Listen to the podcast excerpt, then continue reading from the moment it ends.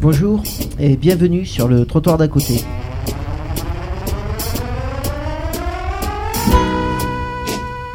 De la passion. Il y a des mots, des concepts, des pratiques qui génèrent de la passion. L'évaluation en fait partie. À peine apparue dans le champ du social et du médico-social, elle met en mouvement les acteurs, enflamme les discours, crée des émotions. Peut-être parce que l'évaluation, se voudrait une pratique neutre, est en fait façonnée au gré des enjeux politiques, des idéologies du moment. Qu'elle soit, pour reprendre les mots de notre invité, participative ou à la recherche de la performance, l'évaluation se déplace entre deux pôles, la pratique démocratique et la pratique gestionnaire. Est-ce ce va-et-vient entre chacun de ces pôles qui inquiète, à tour de rôle, les acteurs concernés? Alors l'évaluation, exigence démocratique, instrument de contrôle ou simplement un outil de plus pour réaliser nos missions Pour répondre à ces questions, nous recevrons aujourd'hui Frédéric Blondel, sociologue, consultant et maître de conférence à l'université Paris 7 Diderot. Le trottoir d'à côté, une émission proposée par 789 Radio Sociale, présentée par Hervé Laude, Dominique de Pléchem, Eric Santamaria et réalisée par Julien Pernaud.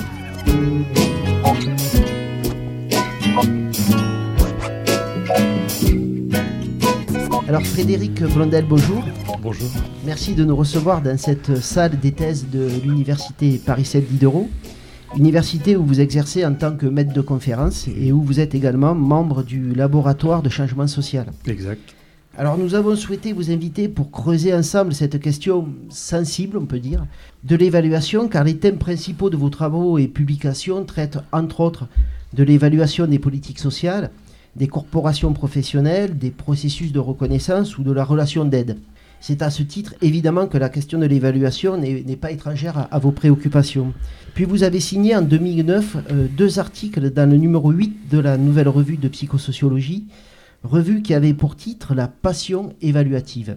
Alors, nous allons évidemment revenir longuement euh, tout au long de cette émission sur ces deux articles, mais avant de nous lancer dans le débat, précisons à nos auditeurs que nous sommes aujourd'hui accompagnés par euh, des étudiants du master théorie et pratique de l'intervention dans les organisations. Exact. Euh, alors, vous n'allez pas nous présenter chacun de ces étudiants parce qu'ils sont très nombreux et on les en remercie, mais est-ce que vous pourriez nous dire un petit peu quel est leur parcours au sein de ce master et euh, quels sont les objectifs de cet enseignement euh, alors, le présenter les étudiants un par un, effectivement, je pense que c'est un peu long, et quoique euh, ils y gagneraient, et, et, nous aussi. Mais le parcours de ces étudiants, c'est quand même de les former à l'intervention dans les organisations. La partie évaluation n'étant qu'un champ par rapport à des champs qui sont beaucoup plus larges. Donc là, on essaye de former euh, des, des, personnes qui sont soit en reconversion de carrière ou soit dans des préoccupations de, carrière et donc de mobilité, soit interne dans leur organisation, ou soit des gens qui vont devenir euh, des formateurs et qui vont accompagner les organisations au changement ou devenir des intervenants qui vont aussi pratiquer peut-être de l'évaluation euh, ou peut-être des intervenants qui vont être à l'écoute de dirigeants d'entreprises, euh, là pour les accompagner, non plus les équipes, mais les, euh, les managers, euh, accompagner les managers au, changement. Alors, on va traiter tout au long de cette émission, évidemment, de, du changement qu'a amené la question de l'évaluation. Alors, je pense que nos auditeurs connaissent cette réalité, mais est-ce que, vous, est-ce que nous pouvons revenir juste un petit instant sur la genèse de l'évaluation dans le travail social? Ah, euh, alors, dans, le travail social, je pense que c'est la même chose que finalement euh, que pour l'université, c'est-à-dire que historiquement, euh, l'évaluation se faisait entre pairs. Globalement, on avait là des spécialistes qui, euh, qui s'autorégulaient, qui s'auto-jugeaient sur les prestations, etc. Et le, thème de l'évaluation dans le champ du travail social va arriver dans les années 80, mais avec le souci de la restructuration des services publics, c'est-à-dire que c'est la, ce souci de l'efficience des services publics, c'est-à-dire de, euh, finalement, est-ce que les moyens sont bien répartis? Et là, vous avez présenté euh, une partie de mon travail sur la relation d'aide. Le, problème qui se pose quand on est dans le travail social, c'est bien est-ce qu'on peut mesurer, est-ce qu'on peut attraper la relation d'aide? Eh bien, cette, cette approche sur comment on peut, on peut définir une qualité de relation d'aide ou des quantités de relations d'aide, par exemple, va rentrer dans des préoccupations beaucoup plus larges de l'efficience des, services publics, qui va être l'efficience de France Télécom, de la Poste, de la Caisse d'épargne, etc. C'est-à-dire que tout va partir dans la même tourmente et le travail social va petit à petit euh, sortir euh, d'une pratique selon laquelle on était vraiment très référé à de la communication au relationnel et on va demander à donner de la visibilité à cette relation. Et je dirais que le, le point d'orgue va se marquer dans la loi de 2002 euh, qui là euh, institue l'obligation d'évaluation dans le champ du travail social et dans le champ du médico-social aussi. Et aujourd'hui, dans le champ du sanitaire, de plus en plus. Mais disons que le virage de l'obligation d'évaluation euh, va être de 2002, avec la caractéristique qui est que là où on a un grand changement, c'est que l'évaluation ne se fait plus uniquement par les pairs et, et entre pairs, mais on va faire entrer une visée extérieure à ce champ-là. Avec une évaluation interne, donc, et une évaluation externe. Voilà, donc vous avez là maintenant les deux modalités qui sont euh, euh, théoriquement obligatoires, avec euh, un problème de fond, c'est qu'il n'y a pas d'articulation entre ces deux registres d'évaluation. Vous avez d'un côté l'évaluation interne, alors qui est l'évaluation qui est centrée sur les pratiques professionnelles et qui est une évaluation qui doit servir à débattre sur les pratiques, Hein, donc là, c'est d'essayer de rapporter les objectifs de l'action aux pratiques professionnelles. Et puis, vous avez l'évaluation externe qui, lui, vient d'un référentiel national et qui a été institué par un décret.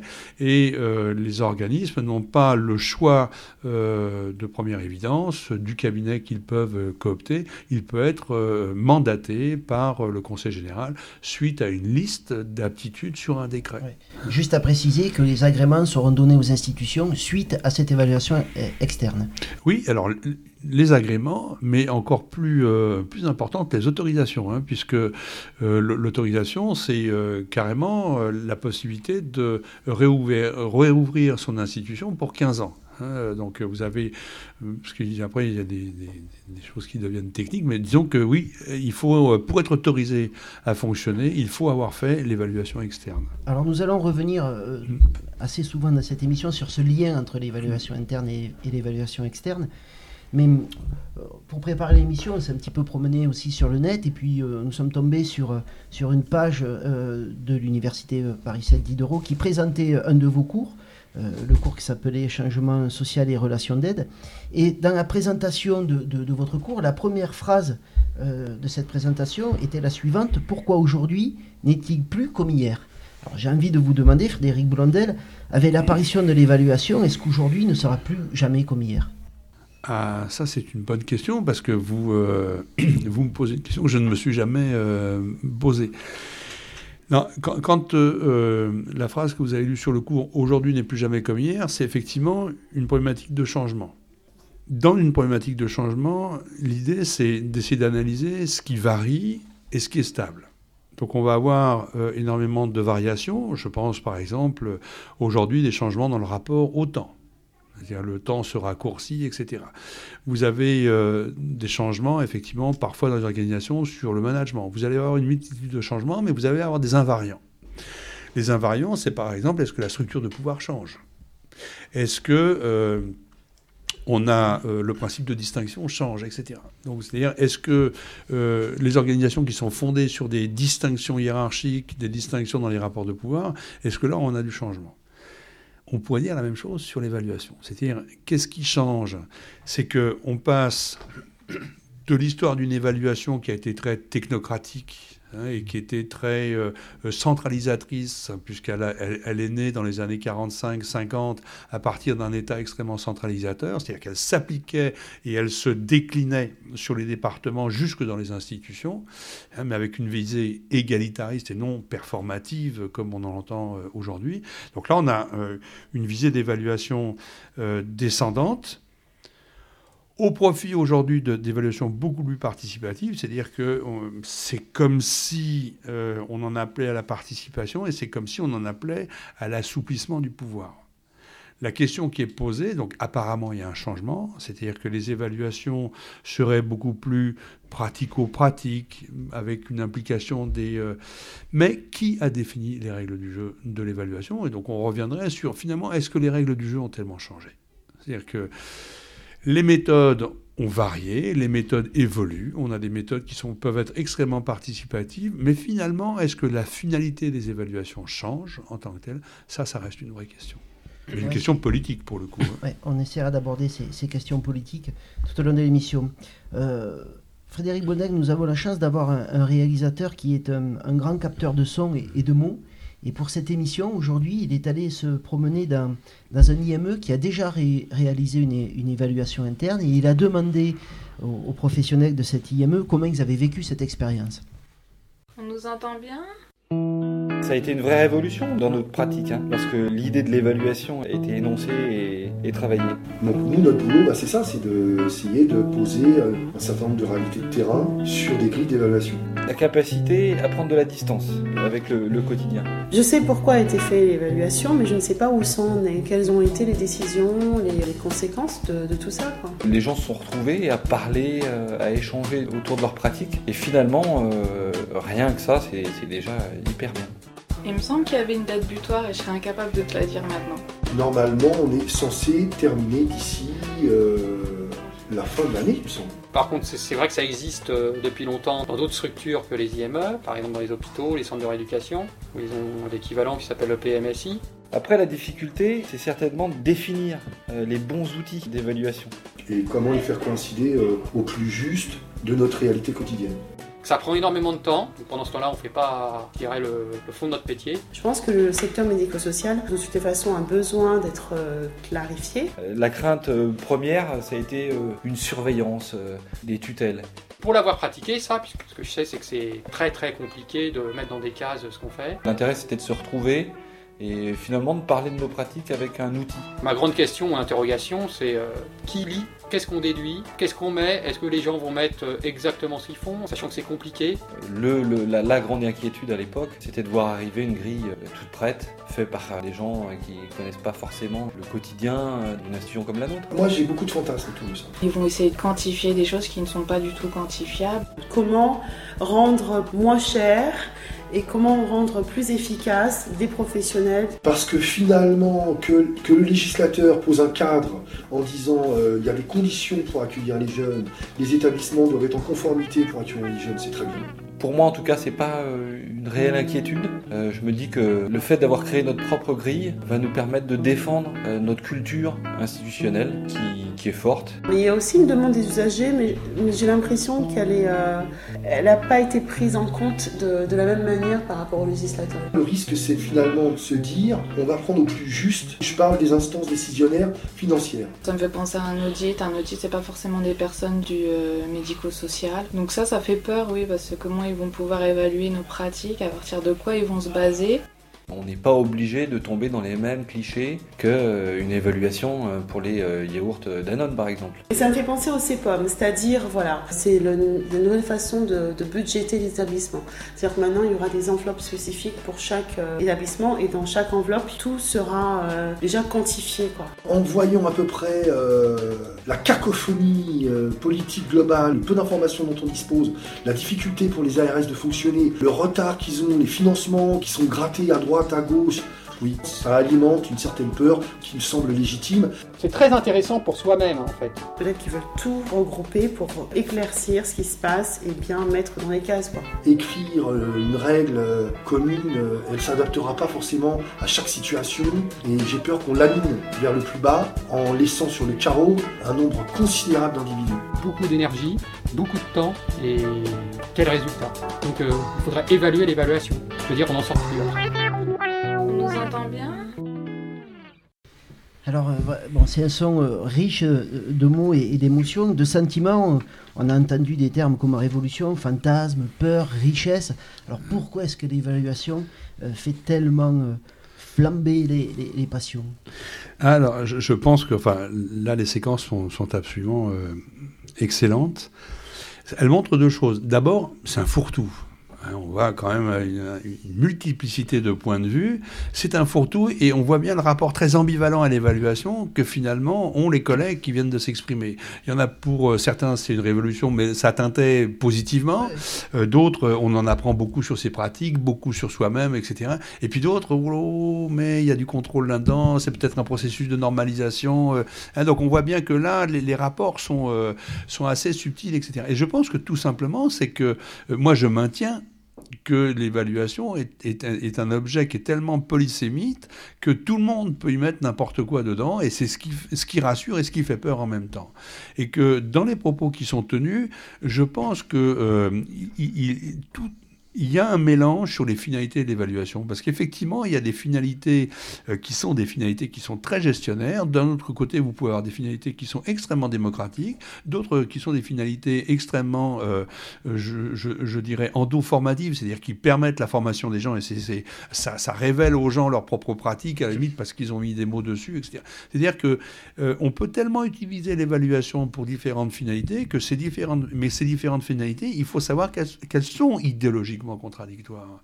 Mais ça, on ne le dit pas. C'est pour ça qu'il n'y a pas beaucoup de travaux qui sont faits sur qu'est-ce qu'on entend par évaluation, quelles sont les finalités de l'évaluation et comment les uns et les autres euh, l'utilisent. Parce qu'effectivement, on peut l'utiliser pour relancer la démocratie dans une organisation, on peut l'utiliser pour normaliser le fonctionnement d'une organisation, on peut l'utiliser pour que les individus passent à l'autocontrôle de leur propre travail, etc. etc. Donc là, euh, euh, c'est le problème de l'évaluation, c'est que c'est vraiment pour le meilleur et pour le pire. Et ce qui produit de, l'ambivalence, c'est que souvent les dispositifs d'évaluation promettent les deux en même temps, hein, ou promettent l'un pour faire entrer l'autre par la fenêtre. Hein, je vous propose, quand même, quand on dit à des travailleurs sociaux, je vous propose de donner un peu de visibilité à votre travail, eh bien, ça, ça, ne peut être que séduisant. Pourquoi? Parce que moi, je maintiens que dans le champ du travail social, le fait de travailler sur de la relation d'aide, fondamentalement invisible, c'est-à-dire de produire de la structuration psychique, de vous accompagner dans l'identité, la construction d'identité, etc., ça peut se faire à travers des activités, mais ça se fait surtout par rapport au lien qu'on arrive à tisser. Et ce lien-là, on ne peut pas le définir. Et c'est très anxiogène de ne jamais pouvoir palper la production de son travail, hein, puisque c'est du lien, euh, c'est difficile. Et donc quand il y a quelqu'un qui vient vous dire, mais moi, je vais vous mettre des mots là-dessus. Moi, je vais vous, on, va arriver à avoir des indicateurs, etc. De la visibilité, on peut commencer à quantifier, etc. Je vais enfin pouvoir justifier de mes 35 heures. Donc c'est séduisant, mais le problème, c'est que, ce que disent très bien là, les, personnes qui se sont exprimées, c'est que les indicateurs pourraient du jour au lendemain se retourner contre les personnes elles-mêmes. Alors vous allez voir que, ces craintes euh, sont partagées euh, dans l'équipe. Euh, et que certains d'entre nous ne sont pas séduits par euh, l'évaluation, et notamment Dominique. Je vous propose d'écouter euh, sa chronique et ses réflexions sur le sujet. Alors, deux remarques préliminaires. La première, nous vivons une gigantesque accumulation et prolifération de dispositifs. Plus un seul instant de la vie des individus qui ne soit modelé, contaminé ou contrôlé par un dispositif. C'est un propos de Giorgio Agamben. La deuxième remarque concerne les réactions négatives à ce dispositif d'évaluation. Il me semble que l'on parle plus de passion, de folie, de fièvre, de virus que de raison et de légitimité. Il faut dire qu'un tel sujet a de quoi mobiliser les fantasmes d'intrusion et de société de contrôle à la Big Brother, et peut-être particulièrement dans ce secteur social. Si une bonne évaluation, comme vous le développez dans vos écrits, c'est une évaluation qui prend en compte les contextes, il m'a paru important de penser les contextes actuels dans lesquels ce dispositif émerge. Je repartirai volontiers d'une formule célèbre, travailler plus pour gagner plus, pour la reformuler ainsi. Travailler plus, ou mieux, ou aussi bien, en gagnant moins, c'est-à-dire avec moins de moyens.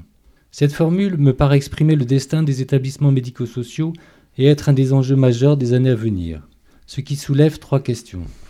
La première est que s'il est déjà plus que probable et prévisible qu'il sera fait majoritairement renvoi à la suite de l'évaluation aux organisations et au remaniement interne faute de budget. Je pense par exemple à la loi sur l'intégration scolaire et à l'attente dans les établissements des budgets pour que les postes d'AVS soient pourvus. On peut alors aussi se demander si la stratégie autour du dispositif d'évaluation ne vise pas en ces temps de disette budgétaire à occuper les esprits. Mais quid d'un renvoi permanent à ses propres ressources?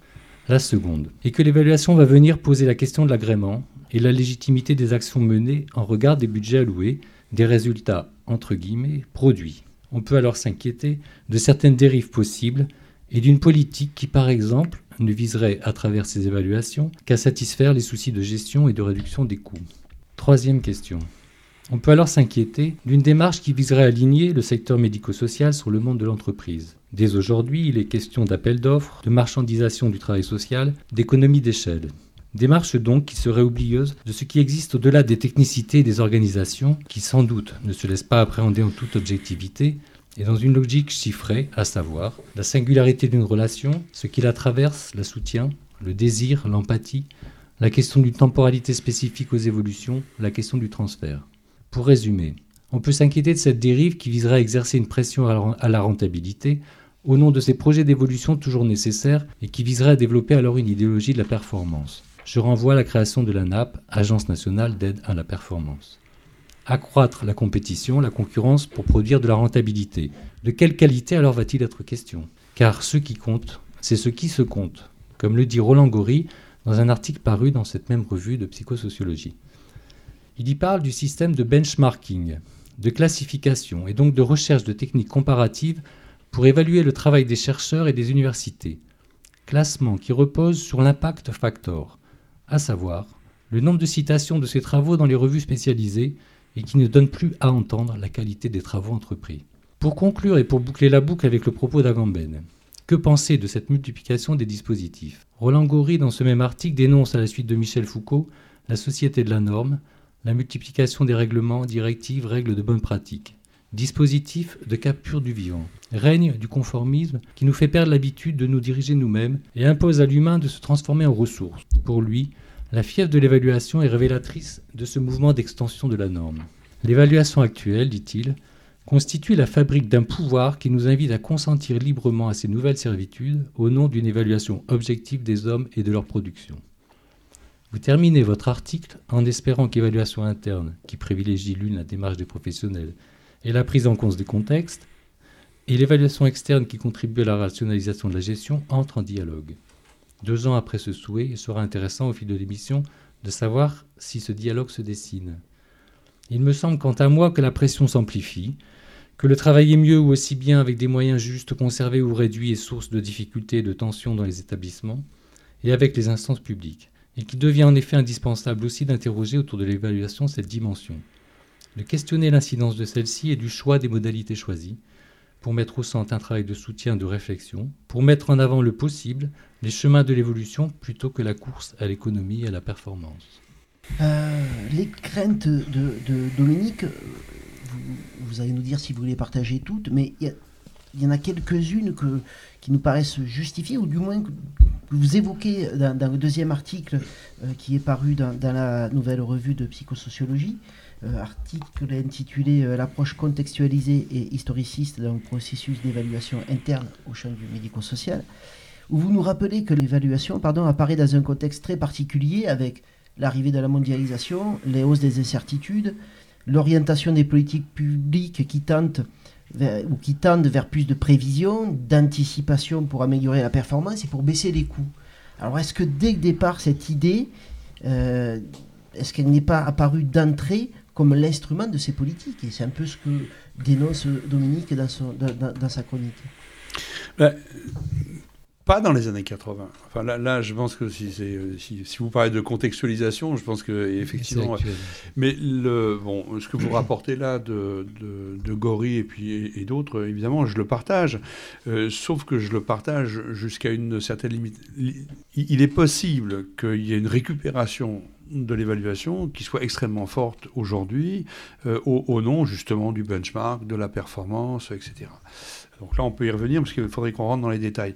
Mais, mais c'est vrai que euh, au, niveau euh, originaire, dans les années 80, si on, est sur toute la période de l'ingénierie sociale, etc., c'était quand même aussi l'idée d'introduire l'évaluation des pratiques professionnelles au regard quand même de l'instrumentalisation des usagers pour le bon fonctionnement des organisations. C'est là où, si vous voulez, le point de butée et le point de noblesse, je dirais, de l'évaluation, c'est que, donc je ne veux pas rentrer, vous avez évoqué euh, la, nappe, euh, vous avez raison, mais sur la, question, bon, aujourd'hui, c'est l'idéologie de la bientraitance, etc. On, va peut-être on va peut-être y revenir tout à l'heure. Mais sur, sur ce thème de la, non pas de la bientraitance, mais l'idée on ne peut pas aller contre l'idée de placer l'usager au centre des dispositifs, etc. Et qu'on fait l'évaluation pour aussi euh, voir si l'usager se sent bien traité. Maintenant, la question qui est bien posée, c'est est-ce que cette étude du point de vue de l'usager est totalement décontextualisée des moyens de l'organisation ou est-ce qu'il intègre fondamentalement les moyens de l'organisation? Et, c'est pour ça que moi je défends l'idée que l'évaluation a quelque chose de noble, qui n'est pas d'ailleurs du tout hein, sur euh, l'idée de, de, la route de Ming, sur toujours l'amélioration continue, etc. Non, non, c'est effectivement produire du savoir produire du savoir pour autrui, le partager avec autrui, et produire du savoir euh, sur moi-même pour aussi euh, me changer avec autrui. Donc là, dans une, visée qui est fondamentalement interactionniste. La question que vous posez et qui est réelle, c'est jusqu'où il y a une contrainte des moyens et jusqu'où il y a la, la, construction d'indicateurs qui sont totalement construits en extériorité des organisations et en, en extériorité des praticiens et qui s'imposent à eux. Et là, effectivement, la dérive gestionnaire, elle est droit devant nous. Mais l'évaluation n'est pas que ça. Oui, c'est pour, rebondir, c'est effectivement, je trouve que dans, dans, les deux articles, là, ce, qui, ce que vous pointez et qui pourrait apparaître comme un paradoxe, c'est qu'en fait, il y a un fondement gestionnaire, certes, mais il rencontre un fondement tout aussi fort démocratique. Oui. Et, effectivement, vous, le notez là sur les années 80, euh, on, on, peut être que partisan de l'évaluation à un moment. Aujourd'hui, dans le contexte, ça devient plus trouble. Et donc, la question, c'est aujourd'hui, concrètement, quand, dans les interventions que vous avez faites, comment vous, vous participez euh, à répondre à cette passion démocratique, pour le coup, et pas gestionnaire, au travers des processus d'évaluation? Comment, comment on s'y prend après, euh, une sorte de clinique euh, de l'évaluation hmm. Alors, ça c'est la question, euh, la, bonne question. Alors, donc là, on, je vous fais une réponse d'intention. Hein. Hmm. D'accord. Euh, l'idée, c'est soit j'adhère à ce qui vient d'être proposé et donc je me retire. C'est-à-dire que je ne fais plus d'évaluation participative parce que je suis désabusé et je, suis, je mets un genou à terre la technocratie a gagné, les gestionnaires ont gagné, ou soit je me dis qu'à l'intérieur de ça, c'est-à-dire qu'à l'intérieur de ce risque-là, je continue à, jouer et à militer en quelque sorte. Alors, euh, mmh. euh, j'apprécie le terme de clinicien, mais la posture du clinicien, c'est une posture un peu militante, ou en tout cas, je crois à un certain type de projet, qui est que d'accompagner euh, les personnes à produire du savoir sur leur propre action à partir d'indicateurs qui se constituent eux-mêmes, mais qu'ils sont d'accord de mettre en regard avec les indicateurs produits par les autres. Hein, c'est-à-dire l'idée de se sortir euh, effectivement d'un certain type d'évaluation qui était purement corporatiste, qui est que eh ben, je, dis le tout sur moi-même, sur mon fonctionnement. Non, non, de bien le mettre en perspective avec les usagers, avec des prescripteurs, avec des, commanditaires, avec des partenaires, etc. Et que finalement, le point de vue sur l'action, c'est sans doute la combinaison de cet ensemble-là. Mais ce n'est pas donc là je reviens et je souscris, ce n'est certainement pas l'assujettissement à des protocoles, à un livret d'accueil, etc., qui sont là des normes qui sont complètement extérieures et qui sont des normes constituées par des standards productivistes. Là, on est totalement d'accord. Mmh, mmh. Ça, c'est la différence entre. Est-ce qu'on est, qu'on est dans la différence que vous mettez en avant entre l'évaluation interne et l'évaluation externe? Non. là, je mets en, avant fondamentalement la différence de finalité de l'évaluation. Il s'avère que là où vous avez raison et où je vous suis, c'est que sur l'évaluation externe, euh, il y, a plutôt la, finalité gestionnaire et performative, donc c'est-à-dire d'évaluer la prestation au vu des protocoles. Est-ce que le livret d'accueil a été rempli? Est-ce que la famille a été informée? Est-ce que les réunions, il y a eu tant de réunions par an avec les usagers? Est-ce que, etc. C'est-à-dire que là, on est effectivement sur une analyse quantifiable, une analyse gestionnaire de la productivité et de la production du nombre d'actions. Alors que sur euh, les évaluations internes, effectivement, on est plutôt sur un système, c'est quel est le sens de mon action quel est le sens de ma pratique, quelle est la valeur de ma pratique, et est-ce que l'autre euh, ressent ce que j'essaye de lui transmettre en termes de, qualité et de pratique. Mais les deux, il s'avère que on établit un parallèle entre les deux. Mais vous pourriez très bien avoir un directeur d'institution qui fait une évaluation interne à partir d'une visée performative. Mhm. Attention, la méthodologie n'est pas euh, le garant de la visée de mhm. l'évaluation. Je pourrais avoir une évaluation performative avec une visée euh, démocratique ou une visée euh, contextualiste. Hein. Il mm. faut, se méfier parce que ce n'est pas un garant l'évaluation participative. Hein. Et c'est justement dans l'histoire du paradoxe là entre le fondement gestionnaire et le fondement démocratique, on voit aussi que c'est quelque chose qui se fait pas à pas. Euh, L'agence nationale pour l'évaluation se construit. Il y a eu des militants alors là, de tous les côtés, hein, et un acteur fort du côté des usagers, ça a été les associations de parents ou les associations de personnes handicapées moteurs qui ont été un acteur fort, mais pour le coup, de la dimension évaluative performative, dans l'idée de je suis euh, en situation de handicap, j'ai le droit, comme citoyen, à avoir une prestation qui est visible, annoncée, etc., et être acteur de ma prise en charge. Et là encore, ça a complètement rencontré des logiques gestionnaires, et, on, s'est retrouvé aussi là en tension. C'est, entre la figure de l'acteur, la figure de l'assisté, enfin, on, est dans une si ce serait beaucoup plus simple s'il y avait les organismes de tutelle et financeurs qui seraient les garants de la performance, et puis les usagers et les, euh, et les euh, professionnels qui seraient les garants de la démocratie. Mais c'est beaucoup plus compliqué que ça, me semble-t-il. Oui, parce que euh, alors, votre exemple est absolument excellent. Parce que il faut qu'on distingue. Alors c'est intéressant parce que c'est une discussion qu'on a eue cet après-midi avec, avec les étudiants il faut distinguer les personnes handicapées dont vous parlez, mm. mais qui, sont capables, en capacité, de prendre la parole pour eux-mêmes.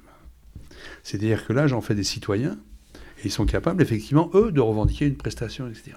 La question qui est posée, c'est comment fait-on pour les gens qui ne se représentent pas eux-mêmes, c'est-à-dire pour les gens les sans-voix, hein, comme on parle, euh, Gori euh, parle des, sans-voix, c'est-à-dire comment on fait pour porter la parole de ceux qui sont suffisamment humiliés, suffisamment méprisés pour ne pas avoir la parole? Là, il vous faut une médiation, il vous faut un principe de médiation. Donc la question, parce qu'effectivement, soit vous avez euh, les parents d'enfants qui prennent la parole, et là on a sur une logique de citoyenneté, et on va tendre à l'individualisation de la prestation, et on va être euh, sur des services, des prestations qui vont être hyper individualisées. Mais qu'est-ce que ça dit ça au niveau du collectif? Qu'est-ce que ça dit, ça, au niveau de la démocratie? C'est pour ça que là, il y a des choix qui sont extrêmement forts. Mais là, vous avez des gens qui ont la parole. Mmh. Maintenant, prenons euh, tout ce qui est euh, les populations euh, maltraitées, victimes de je ne sais pas trop quoi, etc. Et puis si en plus vous prenez les personnes handicapées, mais que vous prenez le versant, vous avez vu dans mon curriculum vitae que j'ai fait plusieurs travaux sur la, question du multi-handicap, du polyhandicap en France, qu'est-ce qu'on fait pour les gens qui n'ont pas la parole? Comment on les traite, cela quelle dignité on leur propose? Donc il faut bien qu'on ait affaire à des dispositifs de personnes qui tiennent la parole sur autrui pour construire la dignité d'autrui qui n'a pas les moyens de se la construire pour lui-même. Mmh. Et, là, je pense que là, l'évaluation démocratique a complètement son sens. Dominique Alors, pour avancer un petit peu encore, bien que ça devient déjà très, très touffu, mais en tout cas, je, partage vos points de vue sur la question de l'intérêt de l'évaluation. Mais vous pointez dans un de vos articles, donc plutôt la question de l'interne du côté de l'exigence démocratique, l'externe du côté de la problématique plutôt gestionnaire, mm. même si c'est un peu schématique. Vous nous dites l'importance que ces deux modes d'évaluation entrent en dialogue. Est-ce que vous pouvez en dire un peu plus sur ce que pourrait être ce dialogue? Comment, euh, comment pourraient s'articuler ces deux évaluations? Oui, alors D'abord, on, se met d'accord sur un, petit point euh, de méthode. Effectivement, on produit deux articles, mais il y a un article qui est donc historique dans lequel je ne prends pas parti, mmh. hein, et, il y a un deuxième article donc sur effectivement l'évaluation contextualiste dans lequel je prends parti. Mmh. Hein, donc là, on est quand même sur deux. C'est-à-dire que la, signature, elle n'a pas la même, pas, pas, le même statut. Ah, je suis sur le deuxième. Voilà. Alors maintenant, pour euh, venir plus précisément sur le deuxième, il s'avère que vous avez évoqué euh, la loi de 2002, et effectivement, il y a l'article 312.8 qui stipule les deux types d'évaluation, l'évaluation interne et l'évaluation externe. Il s'avère qu'il n'y a jamais eu d'instance pour articuler les résultats des évaluations internes des évaluations externes. Et dans le décret de 2007, mmh.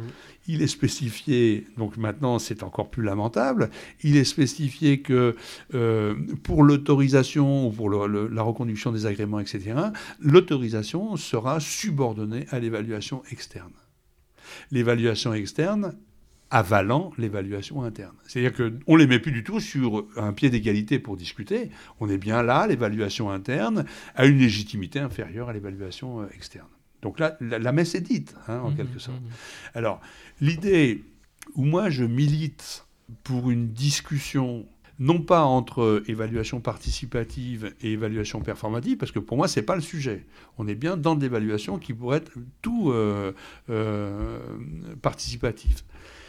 La question, c'est est-ce que l'évaluation participative est uniquement centrée sur les représentations contextualisées ou est-ce que les évaluations participatives accumulent des représentations, c'est-à-dire qu'est-ce que je pense de la prestation, comment un jeune vit son placement dans une institution, comment un jeune en IME vit, euh, un enfant vit, comment les parents vivent, comment des SDF vivent leur hébergement, etc. C'est-à-dire là au niveau du vécu, c'est-à-dire complètement subjectivement et qui donne des éléments extrêmement importants sur le sentiment de qualité, par exemple, est-ce que l'on peut rapporter cette discussion-là à des données factuelles?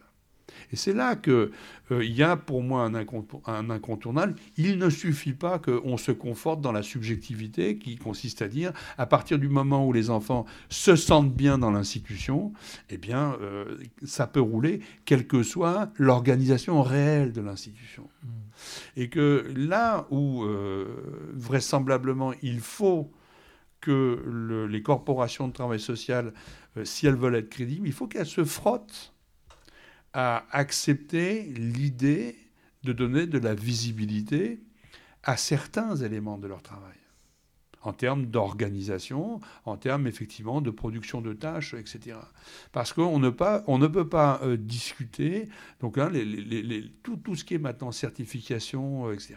Là où ils ont été très malins, les instances de certification, que ce soit NF, que ce soit Veritas, Calicer, etc., on vous dit, alors vous l'avez fait? Ah oui, oui, puis tout le monde le vit vraiment bien, etc. Vous avez la preuve? Hein, C'est ça que la certification a apporté. Vous avez la preuve? Dites-moi, vous avez fait quoi exactement? Ça se voit On peut le toucher On peut le. Je, pense qu'il y, a une partie, je dis bien, il y a une partie du travail social qui doit s'affronter à des critères qui sont effectivement des critères objectivants. En échange, il faut accepter que le vécu, l'expression sur le vécu, a une légitimité aussi importante que des critères objectivés. On va essayer de, poursuivre la discussion après euh, une troisième partie, une, troisième coupure dans notre discussion, vous allez vous rendre compte que les, chroniqueurs du trottoir d'à côté sont des grands voyageurs, puisque Hervé aussi se déplace et va rencontrer des personnes. C'est le moment du carnet sonore. Le carnet sonore. Mon carnet, mon dictaphone. Carnet sonore. Décider de ne jamais adhérer à un discours sans faire l'effort de le comprendre. Le carnet sonore oui, donc là pour une fois avec le carnet sonore, j'ai pas eu besoin d'aller bien loin avec mon scooter parce que j'ai interrogé un consultant. Et donc les consultants, euh, c'est eux qui viennent à vous parce qu'ils habitent à Marseille, ils traversent la France euh, pour aller mener des évaluations internes et externes, des audits d'organisation. Donc là c'est lui qui est venu, donc c'est François Charleux qui est directeur de cabinet qui s'appelle RH Organisation et qui est euh, membre fondateur d'une association qui va voir le jour là très prochainement, qui s'appelle l'AFE, AF2E, Association française des évaluateurs externes, euh, parce qu'il faut quand même se dire que l'évaluation externe, euh, il y a le décret de 2007, mais concrètement, c'est complètement en construction. Il y a 25 000 établissements concernés théoriquement, et aujourd'hui, en juin 2011, il y avait 11, 1300 évaluations externes en cours dont 800 seulement euh, rapports vraiment remis aux autorités. Donc on est en train de le, construire. Donc il y a des vrais enjeux pour les gens qui le font. Donc, euh, Surtout pour ceux qui vont la lire. Voilà. C'est, alors ça, c'est une question sur laquelle on reviendra. ce qui nous intéresse ici, c'est pas sa pratique d'évaluateur interne. Pour le coup, il en a mené beaucoup aussi mais son analyse et euh, l'analyse qu'il donne de l'évaluation externe. Donc euh, pour lui, quelle est l'articulation euh, entre interne et externe? On l'écoute. Il faut concevoir l'évaluation interne comme une étape vers l'évaluation externe. D'accord. Hein, pour moi, c'est ça. C'est pas deux objets séparés. C'est pas une évaluation interne qui aurait une finalité, une raison d'être d'un côté, et puis de l'autre une évaluation externe. Alors, dans, dans, quelle situation il trouve les établissements sur cette question de l'évaluation quand il arrive? Or aujourd'hui que les évaluations externes se mettent en place, je crois que ça, euh, ça, recadre les choses et, les établissements maintenant comprennent mieux qu'effectivement on ne peut pas engager ce processus évaluatif en interne sans avoir un, un, œil sur les valeurs externes, c'est pas possible. Euh, souvent par contre ils imaginent ils nous imaginent un peu comme des contrôleurs, ce qu'on n'est pas du tout. Nous on vient simplement recueillir leur mode de fonctionnement, on vient simplement, euh, j'allais dire, collecter leur façon de faire, on, on, vient les écouter pour rendre compte de ce qu'ils font et tant qu'à faire valoriser ce qu'ils font.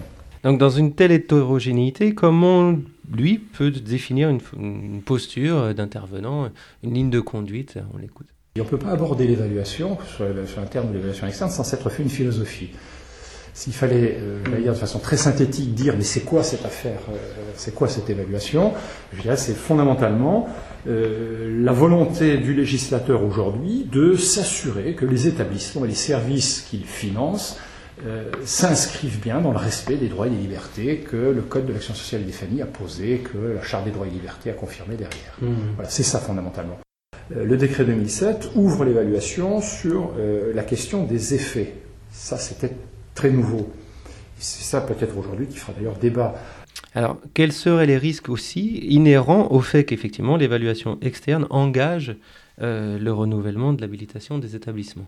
On a besoin des établissements et ils seront renouvelés à 99,99%. Moi, je pense que l'évaluation externe et elle concerne d'abord les organismes gestionnaires plus que les établissements.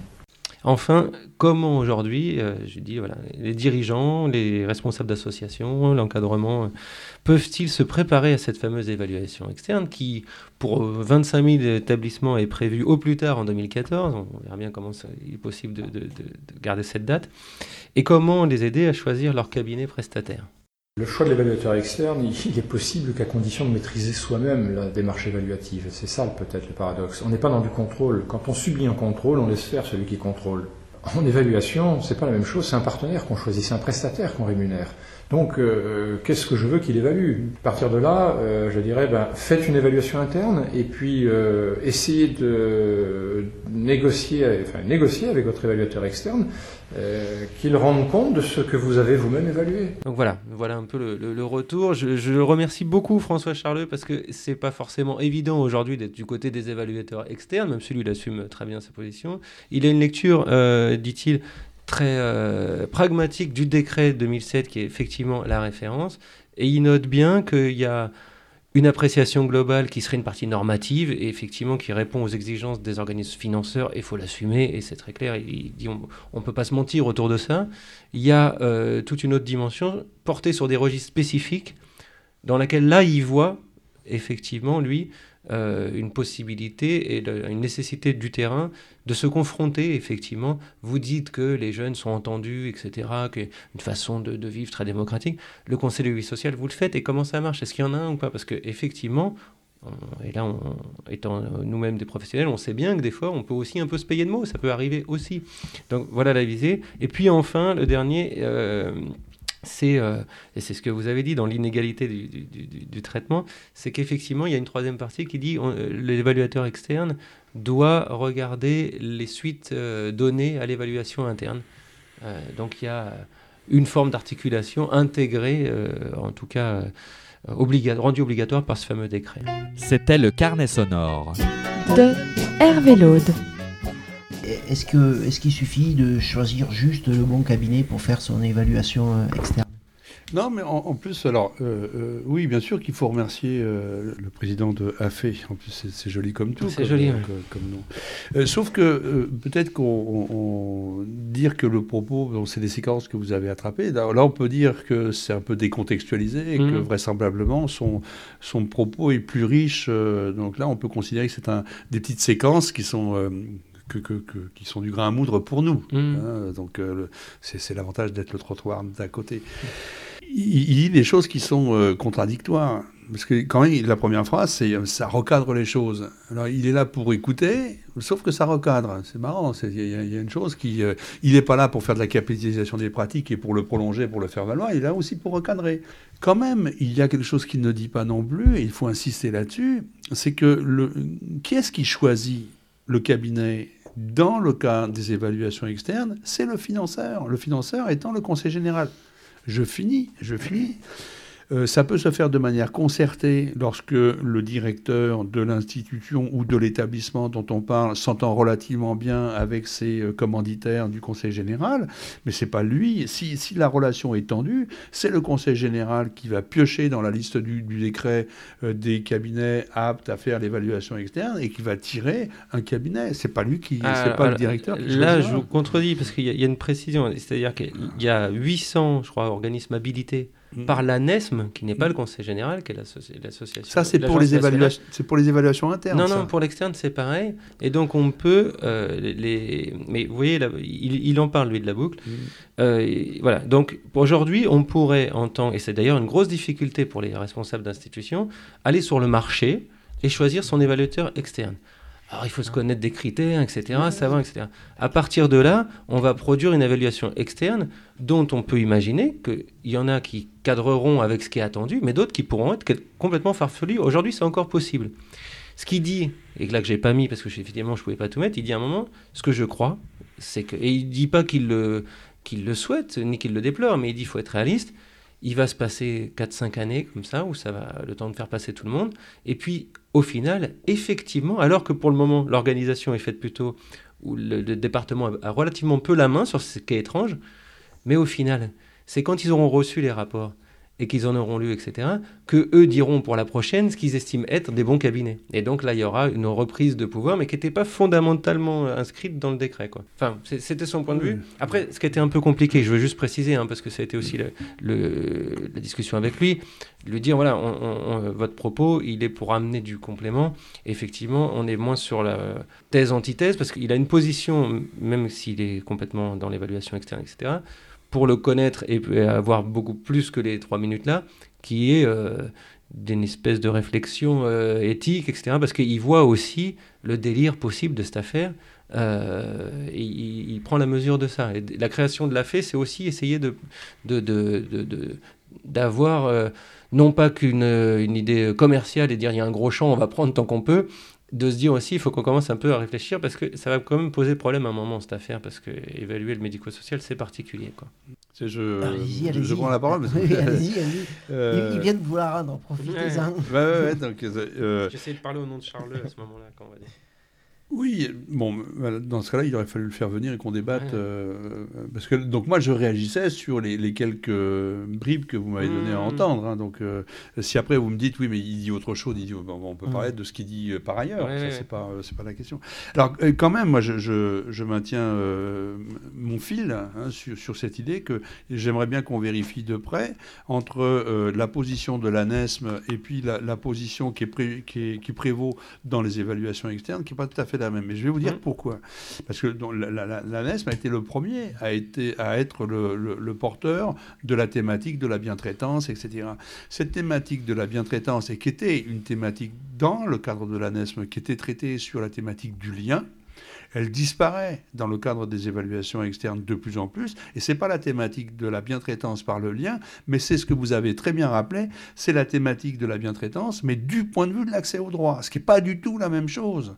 Hein, euh, c'est euh, euh, c'est avoir des droits, c'est-à-dire, c'est euh, est-ce que la qualité de la prestation se réduit à la qualité de l'accès aux droits, c'est-à-dire on respecte les droits des gens et rien que la, la- hein, c'est la question de est-ce que c'est une politique que la- l'accès aux droits ou est-ce que euh, les droits des individus c'est aussi autre chose, c'est de les mettre en confiance, en sécurité, etc. Donc ça c'est la thématique du lien et qui va de plus en plus disparaître. Et euh, je vais vous livrer un scoop, enfin ce que j'estime être Ah. un scoop. euh, non, non, mais c'est que je pense que l'évaluation externe, et vous avez raison de dire que dans 4-5 ans, ça va être profondément remanié. euh, du côté des, sans doute des cabinets de, de- de consultants, mais aussi du, du côté des établissements. Je pense que la manière empirique qu'a l'État de fonctionner, hein, qui consiste à dire j'agrée 800, 1000 cabinets, Mmh. je laisse faire, et puis après je vais tirer, euh, je vais sortir faire quelques lectures. Je pense que le, le principe du benchmarking, il est là. C'est-à-dire de prendre euh, différentes évaluations qui ont été produites, d'en faire la moyenne, et de, après on va sortir une moyenne générale vers le haut de la- du fonctionnement des établissements, et aussi de repérer les performances des évaluateurs Des externes. cabinets, ouais. Et d'ailleurs, en plus, avec un truc magnifique, c'est que là, on aura des indicateurs qui seront standardisés, décontextualisés et qui vont s'appliquer à tout le monde. Le scoop, il est que je pense que ça prépare la fusion entre ce qu'il en est de l'évaluation externe et ce qu'il en est de la certification du type NF. Hein, C'est-à-dire que là où il y a quand même une connexion qui devient de plus en plus puissante, c'est qu'on n'est plus dans de l'évaluation, c'est-à-dire le jugement de la qualité à partir des différents acteurs concernés par l'action, on va être dans un jugement référé aux normes standards. C'est-à-dire en réalité, c'est est-ce qu'on est conforme à des normes de fonctionnement? Est-ce qu'on est conforme à ce qu'effectivement la loi dit comme étant l'accès au droit, etc.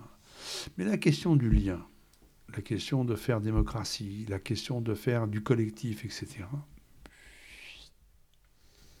C'est un scoop qui, sur lequel on reviendra, j'espère, dans une prochaine émission, parce que là, il faut qu'on termine euh, celle-ci. Je- Juste euh, une petite réaction à un article que je lisais ça en, en- en venant à l'émission, euh, un article dans, les TS, dans, dans TSA de mars 2011 où euh, on demande à Nicolas Amadio, qui est un sociologue, de, réfléchir un peu à cette question de la performance dans les, équipes. Et en fait, il dit, bon, c'est plutôt mal vécu, euh, euh, c'est une ingérence extérieure, mais en même temps, les, professionnels se disent, pourquoi pas, on peut ainsi montrer ce qu'on fait aussi comme... tous les jours comme dans, notre pratique. Et puis il termine là-dessus, il existe un clivage générationnel, les plus jeunes sont plus sensibles à cette démarche, alors que les plus expérimentés expriment de sérieuses réticences. Est-ce que ça veut dire que dans 20 ans, ces discussions seront terminées parce que les nouvelles générations seront déjà passées à autre chose? Ah, euh, je pense qu'il y a un, un réel enjeu. Mais à mon avis, c'est pas un enjeu euh, intergénérationnel, c'est un enjeu de formation. C'est-à-dire, je pense qu'effectivement, euh, il y en a des qui naissent avec cette cuillère-là dans la bouche. C'est-à-dire que ils ont été formés avec des indicateurs de visibilité, etc. Donc, quand ils rentrent dans les institutions et qu'on leur dit, hop là, maintenant le management, c'est chacun est responsable de ce qu'il fait. hein. donc, on est là sur taylorisation, marchandisation, accélération de, de, de la performance et de la responsabilité individuelle. Et les, jeunes sont nés dans cette formation-là. Donc, pour eux, il n'y a rien de plus naturel. Donc là, il y a toute une discussion, effectivement. C'est est-ce que l'implication dans le champ du travail social devient un travail comme un autre? Et les investissements éthiques, euh, idéologiques se font ailleurs, dans la vie privée, donc dans des mondes qui sont à, à l'extérieur, ou est-ce que euh, on, on garde une, une espèce de fibre vocationnelle qui, qui anime ce genre de les associations loi 1901, enfin tout ce qui est le champ de la relation d'aide, hein, ou est-ce qu'on en fait un travail comme un autre? Et à partir de là, si je suis pris moi dans une euh, dans des, des évaluations qui sont purement de visibilité, purement normatives, etc., eh ben je fais ma tâche. Et le sens de ma tâche, c'est de faire ma tâche. C'est pas d'instaurer le lien.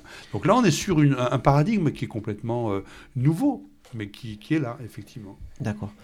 Bon, on a du, travail et, euh, et- il y a encore du combat politique et du combat pour le pouvoir, comme vous le disiez en, début d'émission, mais on va faire une petite pause. On va euh, suivre Dominique qui, euh, qui se promène un petit peu sur le trottoir d'à côté jusqu'au kiosque. C'est son domaine réservé. C'est l'endroit où on oublie un petit peu le travail social et où on parle littérature, art, culture, cinéma. Le kiosque de Dominique. Il est bien son livre. L'essentiel, c'est de lui donner l'envie de lire et il ira très certainement vers d'autres livres. Est-ce que vous lisez beaucoup? Quand j'étais gamin, je, je lisais presque rien. Et il est certain qu'on a un peu tendance à penser que les livres qui se vendent beaucoup sont les grands livres. Et c'est là justement où nous sommes ici pour ramener la vérité. Tu nous fais dire tout le temps. Qui c'est que c'est quoi ça? Adrien, c'est quoi ça? Quels ont été les grands livres? On ne peut pas être euh, objectif, on sera forcément subjectif, vous le serez, mais vous serez bien évidemment honnête. Qui c'est qui a taillé la haie là? Qui c'est qui a taillé C'est ton Ursenard qui a taillé la haie Est-ce que vous lisez beaucoup? Le goût d'aller vers d'autres livres. Il en a combien des livres? Il n'a que ça, des livres, des livres, des livres. Le meilleur livre de l'année. J'ai acheté des, les mémoires de Poulina, il a même pas lu. Est-ce que vous lisez beaucoup? J'ai lu, mais enfin, comment on s'accroche aux branches? Ursenard, il a gagné le Tour de France? Alors, le kiosque ou les lectures d'un travailleur social. Dans ce kiosque aujourd'hui, je reçois Gilles Astruc, qui nous parle d'une de ses dernières lectures. Je vous laisse l'écouter. Alors bonjour Gilles Astruc. Bonjour. Merci d'être venu jusqu'à nous. Alors, vous exercez en tant que formateur enseignant, dans quel cadre et dans quel domaine?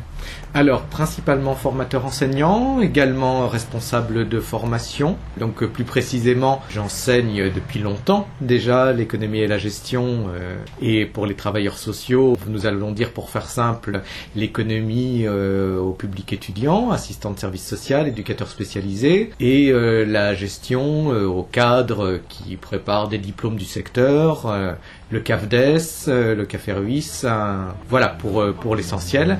Alors, j'ai euh, choisi de parler d'un ouvrage d'un auteur français contemporain qui s'appelle Christian Auster, qui a donc une quinzaine de romans à son actif, et un des romans qui fait partie de la rentrée littéraire qui s'appelle Rouler. C'est l'histoire d'un personnage, euh, sans doute dans les âges de l'auteur, donc un monsieur, la cinquantaine bien tassé, euh, dont on apprend au début de l'ouvrage qu'il décide, pour euh, raison d'ailleurs qui reste inconnue, mais il décide de lâcher tout ce qui comporte sa vie quotidienne. Il est parisien. Il quitte Paris en voiture pour descendre jusqu'à Marseille. Pas de projet précis. Surtout voilà, se départir sans doute de sa vie d'avant. Alors le livre raconte ce voyage. Euh, Le personnage principal est un personnage euh, plutôt taciturne, pas de grandes rencontres marquantes euh, au sens du personnage dans, dans Into the Wild par exemple, qui est aussi en situation d'errance, mais euh, ces personnes euh, rencontrées le gênent plutôt visiblement, même s'il ne refuse pas ces rencontres, mais dans la tonalité du livre c'est très drôle, avec un ton très, très décalé. La thématique de l'errance m'intéresse, Ouais. il n'y a bien sûr pas d'objectif sinon de joindre Marseille, mais de joindre Marseille au fond on s'en contrefiche. Mhm. Il a une façon, lui, un brin euh, désabusé, euh, drôle malgré lui, de raconter ce qui lui arrive. Des personnes peuvent très bien se dire, bah, j'ai lu un livre dans lequel au fond il ne se passe rien, et pourtant, euh, voilà. Les petits événements euh, fourmillent, euh, le regard que lui-même porte sur ces événements le, long de son errance euh, sont toujours extrêmement drôles. J'ai regretté que le livre s'achève au moment où il s'est achevé. C'est pour tout dire le, seulement le deuxième roman que je lis de lui. Le premier s'appelle Le Trois hommes seuls. C'est l'histoire de, trois hommes qui vont descendre de Paris ensemble jusqu'en Corse. Ouvrage qui m'a fait penser à un, film, un film d'Alain Cavalier, le, le plein de super, date d'il y a une trentaine d'années. Donc euh, moment assez drôle aussi, mais euh, pour moi moins marquant, moins plaisant que ce livre-là. Bah, Écoutez, je vous remercie beaucoup. Et puis, bonne continuation et bonne lecture à venir. Merci Dominique. Au revoir. Au revoir. Voilà, Rouler, donc de Christian Auster aux éditions L'Olivier. Je ne sais pas si vous connaissez cet auteur. En tout cas, un livre sur l'errance qui a captivé euh, Gilles Astruc, un livre sur les petits riens qui font le sens et la vérité d'une trajectoire, saisir l'indicible de la vie, la mettre en mots, voilà bien une thématique du travail social. Et pour rebondir sur l'évaluation, sans vouloir faire de lien trop scabreux, mais c'est aussi un peu le jeu de ce kiosque, une thématique dont je pense que l'évaluation a aussi à se saisir. Frédéric Blondel, est-ce que vous aussi, vous avez quelque chose à nous conseiller? Ah oui, euh, avec un grand plaisir. euh, je- J'ai j'ai eu le plaisir d'aller voir, euh, je crois, la semaine dernière, euh, L'exercice de l'État. C'est un film absolument magnifique. Alors là, me demandez pas euh, le réalisateur. Je sais qu'il y a Michel Blanc et euh, Laurent Gourmet euh, à l'intérieur. Mais voilà un film absolument magnifique sur deux plans. Vous avez commencé l'émission en, évoquant euh, est-ce qu'hier est, euh, comme aujourd'hui et, on parlait du changement. Je trouve que ce film est absolument magnifique sur la, rep- la reproduction des rapports de domination. C'est-à-dire qu'on a euh, Laurent Gourmet qui devient ministre euh, là, des Transports, etc. C'est un homme de terrain, c'est un autodidacte, etc. il ne fait pas partie du sérail. Et on va voir comment dans le film vont, euh, alors qu'il est ministre, alors qu'on le pousse en avant, alors etc., que derrière il y a le sérail qui continue à travailler, etc., et qui euh, va le pousser euh, dans qui le manipule, etc. Et, et là, ce qui est très intéressant, c'est qu'on on est sur la limite du changement, c'est-à-dire que on a des formes de mobilité, et en réalité, à l'intérieur de cette mobilité-là, il y a une espèce de constante sur les rapports de domination. Mais ce film-là, par ailleurs, met en évidence la dureté de ce métier de ministre en quelque sorte. Et je pense qu'il met, alors si puisqu'on était un peu sur une émission de l'évaluation, etc., jusqu'à quel point euh, l'évaluation performative a quelque chose d'extrêmement euh, dur quand on voit que les ministres doivent être en permanence performants par rapport à l'audimat, par rapport à... Ils, ils sont dépendants, c'est des gens qui sont mais d'une hétéronomie ils ne décident plus rien d'eux-mêmes, ils sont décidés par l'audimat, ils sont décidés par le SERA, ils sont décidés, euh, etc. C'est-à-dire que là, on voit la, la, puissance de déflagration d'une évaluation performative, c'est-à-dire d'arriver à soumettre les individus à se plier à des évaluateurs ou à des évaluations qui leur sont extérieures. tout à fait. Hervé, est-ce que tu Oui, mais moi, pour ce petit carnet, là, bloc-notes, j'ai juste un témoignage à faire, en fait, et un salut euh, à François Rousseau, qui, était professeur euh, à l'IAE, notamment, intervenant, etc., qui est décédé il y a un mois, et qui est quelqu'un qui avait écrit une thèse euh, qui s'appelait Gérer et militer. Enfin, sa thèse s'appelle toujours comme ça, c'est complètement vivant, comme il l'était très fort et, euh, et, qui, pour moi, était quelqu'un, alors venu du, milieu euh, des, euh, des, centres sociaux de jeunes, etc., et en même temps au croisement de l'économie. Il était d'ailleurs venu récemment le titulaire de la chaire d'économie sociale et solidaire à Reims, et qui, voilà, c'était une espèce de cheville ouvrière de cette tension démocratique et gestionnaire qui est très forte aussi dans l'économie sociale et solidaire, et qui est une espèce d'essai d'invention pour concrètement euh, gérer et militer. Euh, voilà, donc je le salue au nom de, ceux qui l'ont connu et qui ont, bénéficié de ses enseignements. Dominique Je voulais juste, juste vous signaler une petite expo, toute petite au collège des Bernardins, dans le 5e arrondissement, un haut lieu d'enseignement. De Paris, de Paris, n'oublie pas que nos auditeurs peuvent aussi vivre à Toulouse ou à Marseille. New York. Donc un haut lieu d'enseignement depuis le Moyen Âge, on y présente quelques sculptures textiles de Judith Scott, faites d'objets enrobés par de multiples fils de laine. Elles sont le reflet de la démarche artistique de cette femme américaine, aujourd'hui décédée, et lourdement porteuse de handicap, puisque trisomique, sourde et muette. Voilà, très beau lieu une très belle petite exposition. Alors moi, je voulais vous parler de l'exercice de pouvoir, mais je vous remercie de l'avoir fait avant moi. Alors, je, vais juste signaler un, article que j'ai trouvé passionnant dans le Canard enchaîné de cette semaine. Cette semaine, c'est le 16 novembre 2011, qui s'appelle Les marchés nous font bien marcher et qui est euh, un peu plus intéressant sur la réalité euh, économique du moment. Et c'est peut-être quelque chose qui a plané tout au long de cette discussion euh, au-dessus de nous. je vous remercie beaucoup, Frédéric Blondel. C'est moi qui vous remercie. Merci. À bientôt. C'était le trottoir d'à côté. Ça fait du bien de se parler.